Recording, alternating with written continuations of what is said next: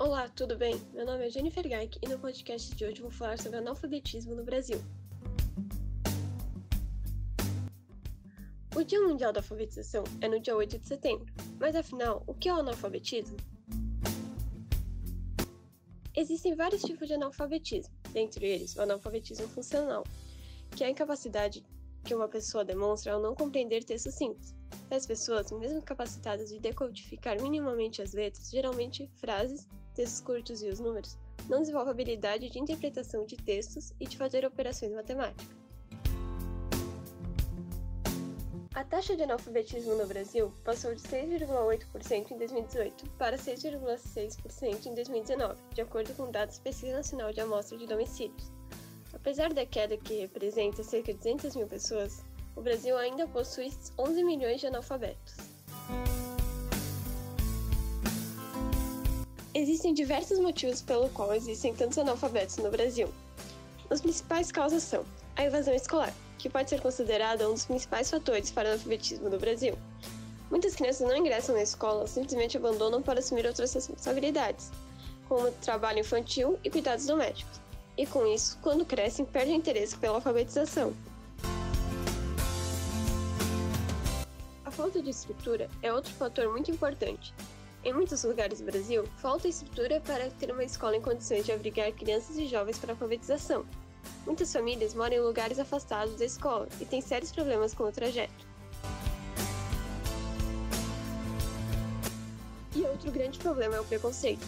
Muitas pessoas simplesmente abandonam a busca pela alfabetização por passarem por situações extremas de preconceito e bullying.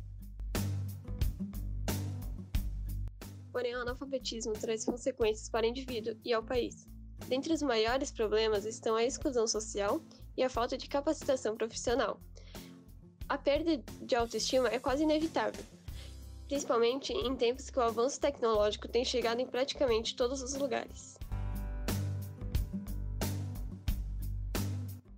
Essas pessoas não conseguem muitas vezes preencher um formulário, ler um número de ônibus, manejar um smartphone, entre outras atividades, e com isso acabam dependendo de outras pessoas para realizar atividades muitas vezes simples. Existem diferentes tipos de analfabetismo. O analfabetismo absoluto ou total é quando o indivíduo recebe pouca ou nenhuma orientação para ler e escrever. A maioria não consegue nem mesmo assinar o próprio nome. O iletrismo não há compreensão do que lê, geralmente ligado a um ensino com defasagem na escola. No Brasil, a falta de incentivo aos sistemas educacionais é um dos causadores do iletrismo. O analfabetismo funcional o indivíduo consegue ler e escrever frases curtas, mas não compreende seu significado. Sabem decodificar os símbolos, mas não sabem o que eles significam. O analfabetismo tecnológico. O indivíduo não possui informações necessárias para operar computadores, celulares, aparelhos eletrônicos e outras ferramentas tecnológicas.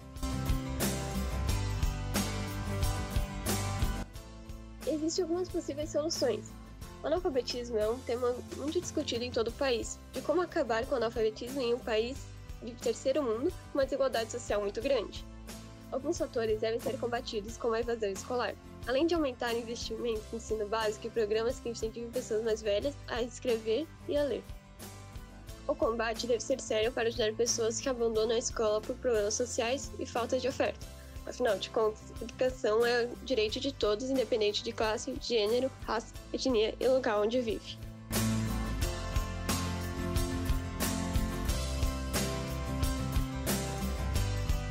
Esse podcast foi criado e editado por mim, Jennifer Gaik. Foi elaborado na disciplina de mídias digitais STEAM, Ensino Médio, Escola S, Sede Senai, Blumenau, Santa Catarina. Professores responsáveis, Tairine Gabriela e Rodrigo César.